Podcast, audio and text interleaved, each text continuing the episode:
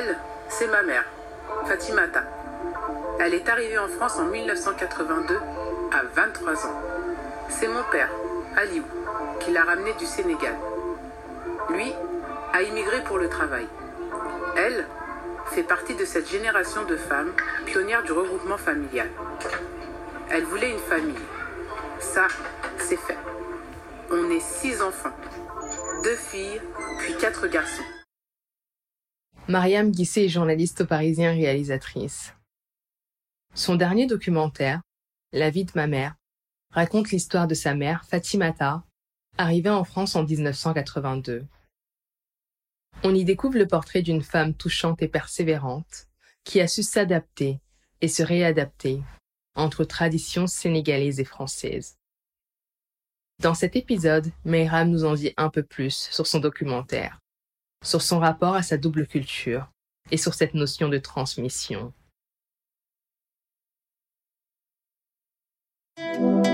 Bienvenue sur Médita le podcast. Mon prénom est Dado. Médita, c'est bien plus qu'un podcast. C'est une découverte de soi. C'est la compréhension et la guérison de ses propres blessures. Ce sont des transferts d'énergie positive. Ce sont des stratégies professionnelles. C'est tout simplement un espace de bien-être et de bienveillance pour toute femme qui aspire à se transformer, à guérir de ses maux, à se redécouvrir et à trouver sa voie. Bonjour Mayram. Bonjour Dadou. Comment tu vas? Ça va bien et toi? Oui, ça va. Bah écoute, déjà, je voulais te remercier d'avoir accepté mon invitation. Ça me fait très plaisir. Merci pour euh, l'invitation. Merci à toi.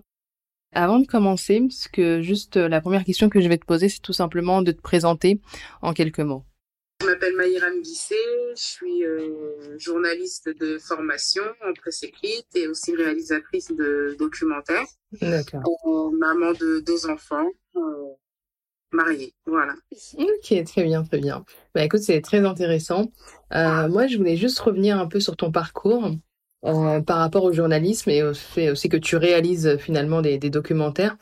Est-ce que toi, euh, qu'est-ce qui t'a poussé à devenir journaliste? Est-ce que tu voulais le faire, je crois, que depuis que tu es enfant, et aussi à réaliser des documentaires En fait, j'ai voulu être journaliste quand j'étais à l'école primaire. Je regardais bah, les JT et les journaux télévisés avec mes parents. Et euh, je voyais Claire Chazal qui présentait le journal et je me disais, ah, c'est intéressant ce qu'elle fait. Euh, et il y avait aussi le dimanche Anne Sinclair.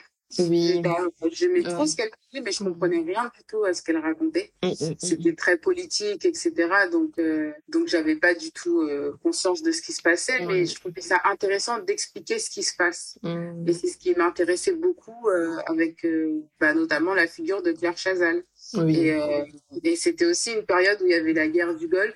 Moi, les images m'ont bien traumatisée. Et donc, je me disais, mais qu'est-ce qui se passe? Qu'est-ce que c'est que ce truc? Euh, Voilà, c'est c'est vraiment ça qui m'a donné envie d'être euh, journaliste. Je me disais, oh, ça doit être pas mal d'informer les gens. Ouais, ça a réveillé ton côté un peu enquête, sais, aller à la recherche d'informations. Ouais, je pense qu'il y avait de ça, de d'essayer de comprendre les choses et de les expliquer. J'étais une enfant très timide. Mm, mm. Et, enfin, en tout cas, timide. J'avais, ouais, j'avais un côté timide. Et voilà, en fait, le fait de me dire, d'avoir des gens qui puissent t'expliquer les choses, Mhm, mhm. sans forcément que tu poses des questions. Parce que les JT, c'est ça. Euh, je trouvais ça intéressant. Mm, mm. D'accord, super. En tout cas, merci. Euh, je- voilà, on va revenir un peu sur ton documentaire La vie de ma mère, qui est sorti en juillet. Euh, donc moi, j'avais vu en fait, comme je t'avais dit, l'article sur euh, LinkedIn, c'était sur le site Upian. Ouais, Et euh, moi, c'était les images, je trouve qu'elles ont été super bien choisies, les images, le portrait de ta mère. ouais, Et moi, ce qui m'a, voilà, l'image que j'ai le plus aimé, c'est vraiment le visage, le focus. Et je vois la vie de ma mère, je me suis dit, oh ben tiens, c'est intéressant. Et du coup, j'ai regardé le, le documentaire en juillet et j'ai trouvé ça vraiment. euh, ouais, je me suis dit, oh, c'est vraiment bien qu'une personne de chez nous euh, va à la rencontre de sa mère, mais c'est-à-dire de la femme derrière la figure parentale. Et aussi de l'histoire quelque part de ces femmes que l'histoire de France un peu a rendu euh, invisible. Et euh, moi, j'ai trouvé ça vraiment euh, déjà touchant que tu leur donnes la parole. Euh, Est-ce que tu peux nous raconter pourquoi justement tu as voulu réaliser ce documentaire? J'ai voulu, en fait, c'est vraiment un flash qui m'a donné envie de, qui m'intéressait à la vie de ma mère, c'est euh, en fait j'étais dans la rue et quand je l'ai vue avancer vers moi, bah, quasiment proche de la retraite, je me suis demandé ce qu'était sa vie. Et vraiment, je le raconte comme ça dans le documentaire, mais parce que c'est vraiment comme ça que ça s'est passé en l'espace de quelques minutes. Je me suis rendu compte quand elle avançait vers moi avec ses valises, en fait, je ne la connaissais pas, à part la mère, je savais pas vraiment qui elle était. Alors que là, en la voyant bah, faire ses allers-retours entre Rouen et Paris, euh, aller au Sénégal, je savais bien qu'il y avait toute une histoire, un pan de son histoire que je ne connaissais pas. Et je me suis dit, mais pourquoi est-ce que je ne la connais pas? Pourquoi est-ce que je ne m'y intéresse pas? Et pourquoi est-ce que plus globalement, on, enfin, j'aime pas dire on, mais euh, pourquoi est-ce que plus globalement, il n'y a pas d'intérêt pour euh, pour son histoire à elle et à, cette génération de femmes? Et donc, j'avais envie de rencontrer euh, la femme parce que la mère, quelque part, je la connais, celle qui s'occupe des enfants, euh, celle qui s'occupe du mari, etc. Mm-hmm. Je la connais, mais la femme, ben, j'en connaissais que très peu de choses. Ok, d'accord. Et du coup, euh, parce que je sais que par rapport à chez nous, l'Afrique de l'Ouest, la culture polar, on est très pudique sur la façon de se livrer, euh, de parler de soi. Pas si t'es mm. d'accord. Et euh, moi, je sais que même euh, étant une femme née en France, j'ai toujours aussi cette pudeur, j'ai toujours du mal à parler de moi. Est-ce que ta mère, qui est vraiment issue de cette culture, et est-ce que hum, comment ça s'est passé? Est-ce qu'elle a, a accepté tout de suite de te, je sais pas comment t'es allé la voir pour lui demander, ouais, écoute, j'ai envie de faire un documentaire sur toi. Est-ce que t'es d'accord? Il sera diffusé à la télé. Comment elle l'a pris? Elle, est arrivée vers moi, donc il y a cette image où elle avance vers moi avec ses valises. Je me pose toutes ces questions en quelques minutes et là je lui dis ouais maman, euh, est-ce que je peux te filmer? Je peux te suivre un peu dans ta vie Elle me dit ouais d'accord, mais genre, enfin vraiment il y a eu aucune once d'hésitation de sa part parce que ma mère aime beaucoup l'image. Elle aime bien. Mmh. C'est une, c'est une Dakaroise. ouais, elle aime bien les photos, elle aime bien les vidéos. Elle est très coquette, mm, mm, etc. ce qu'on a vu. Elle a un rapport à l'image assez euh, facile. Mm, euh, sauf que ce qu'elle n'avait pas. Euh, Et tu lui as dit à ce moment-là que ça va passer à la télé, que tu comptais faire un documentaire que, Pardon, non, je lui ai même pas dit que ça allait passer à la télé, parce que moi-même, je ne savais pas. Moi, je partais dans l'idée vraiment de la filmer, de m'entraîner aussi un peu à, à prendre la caméra, parce que je sortais d'une formation d'atelier de réalisation de documentaire. Et donc, voilà, c'était plus dans l'idée de pratiquer aussi donc, il n'y avait pas toute cette dimension de télé, etc. au départ. C'est que très tôt, je commence à bah, la filmer et euh, lui poser quelques questions. Et là, je, me, je tombe face à un mur, quoi. Et là, je dis, oula, ça, j'avais pas pris ça en compte, que ça serait aussi difficile de la faire parler. Et elle aussi, je pense qu'elle n'avait pas pris en compte le fait que ce serait aussi dur. Parce qu'il y a toujours cette pudeur. Exactement. Surtout vis-à-vis -vis de son enfant, tu vois. J'ai mis trois ans et demi avant qu'elle se livre comme elle s'est livrée dans le mmh. documentaire. Comme ça a été du temps, il fallait laisser passer du temps, il fallait qu'elle soit prête. Et que moi aussi je sois prête parce que tu parles de pudeur mmh, mmh, que qu'a ma mère et nos mères euh, et de pudeur que tu as et que j'ai aussi. Et par exemple, moi je ne voulais pas au début être dans le documentaire. Disais non, mhm. il faut surtout pas leur confisquer la parole. Il y avait certes cet aspect-là, mais il y avait aussi le l'aspect euh, ah non non non, je veux pas qu'on m'entende et qu'on me voit. Mhm, mhm. Euh, bon finalement avec le temps, bah elle a fait du chemin et moi aussi j'ai fait du chemin. Elle a commencé par se livrer euh, comme ça, donc sans vraiment laisser un temps. Mm, mm, mm, et euh, donc c'était un peu sur euh, voilà sur la pudeur, sur le fait que elle puisse voilà se parler en fait vis-à-vis déjà de son enfant et vis-à-vis de la télé, puisque c'était quand même. Ouais. Et vis-à-vis de son enfant, moi je me disais aussi bah il y a des choses qu'elle n'a pas envie de dire, qu'elle garde pour elle en fait, elle a le droit aussi. C'est des choses. Exactement. Le silence par lesquels, des fois, c'est habité par du silence euh, documentaire et il fallait parce que ça fait partie aussi d'elle.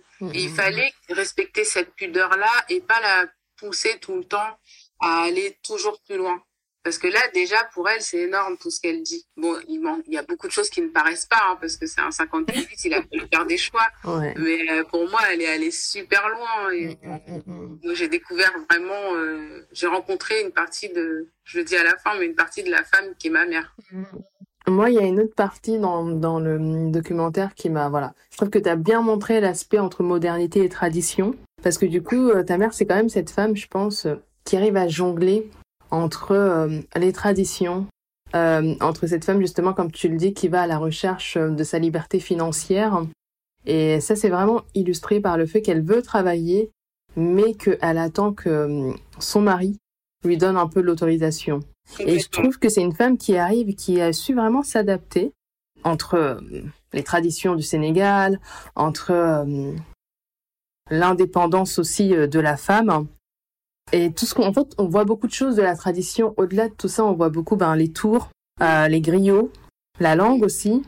Est-ce que toi, euh, comment tu te situes par rapport à tout ça, la entre modernité et tradition, et par rapport à ton parcours aussi euh?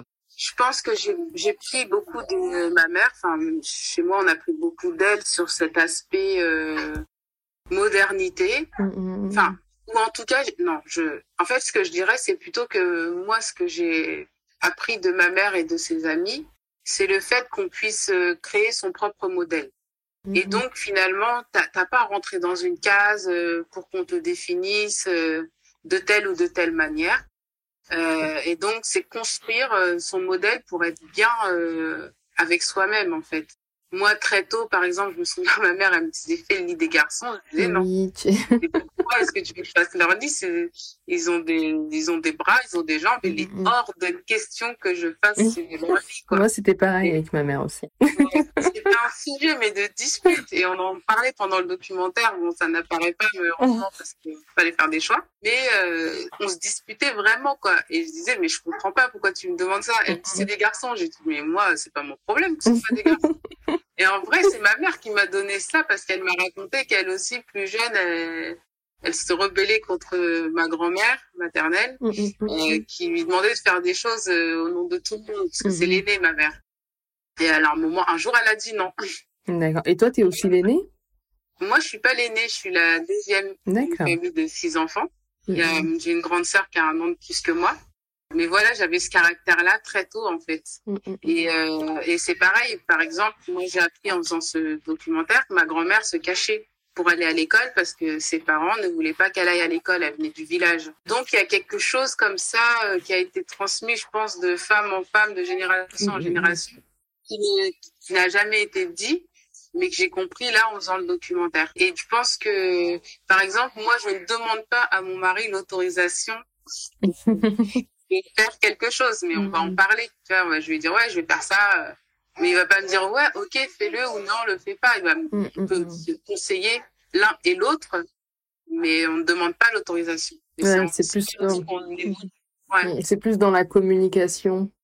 Voilà. Alors que pour eux, dans, dans la tradition un peu sénégalaise, je pense, et ouest-africaine, le mari, c'est vraiment euh, le référent. En tout cas, il fallait, euh, fallait avoir l'accord de mon père, oui. Et du coup, à la fin du, du reportage, j'ai vu qu'il y avait les amis de ta maman, euh, ta mère aussi.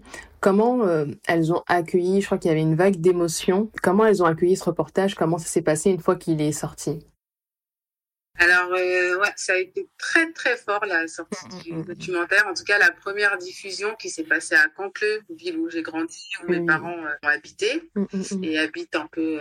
Enfin, ils y habitent pas parce qu'ils sont au Sénégal, mais ils y retournent. Donc ça, je me souviens, c'était le 9 mai. Ma mère n'avait rien vu du documentaire, ni ses amis, ni ma famille. Et là, euh, bah, le documentaire euh, se lance. Et à la fin, c'était énormément d'émotions, beaucoup de pleurs. Mmh, mmh. Il y avait des pleurs de, de joie, de tristesse par rapport à leur parcours, mais aussi beaucoup de fierté, quoi.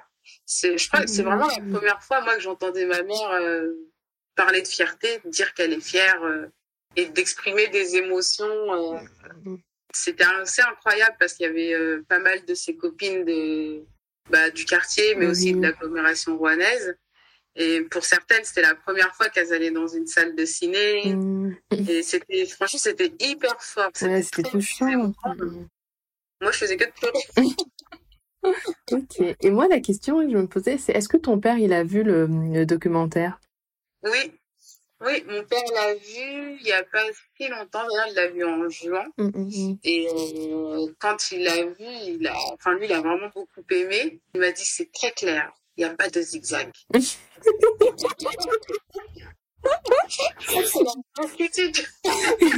ça, ça veut dire t'as fait un sans faute. Hein. Là, c'est vraiment.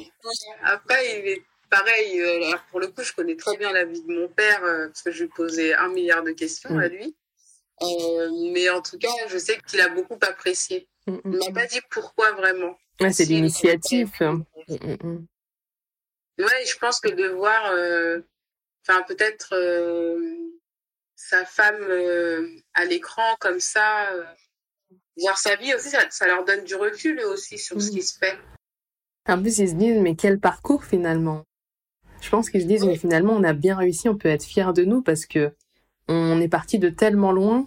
Ouais, en tout cas, ils se disent Ma mère, elle se pose pas trop de questions. D'ailleurs, quand je lui demande est-ce que tu as des regrets, tu vois, elle réfléchit, elle répond pas vraiment, elle répond pas.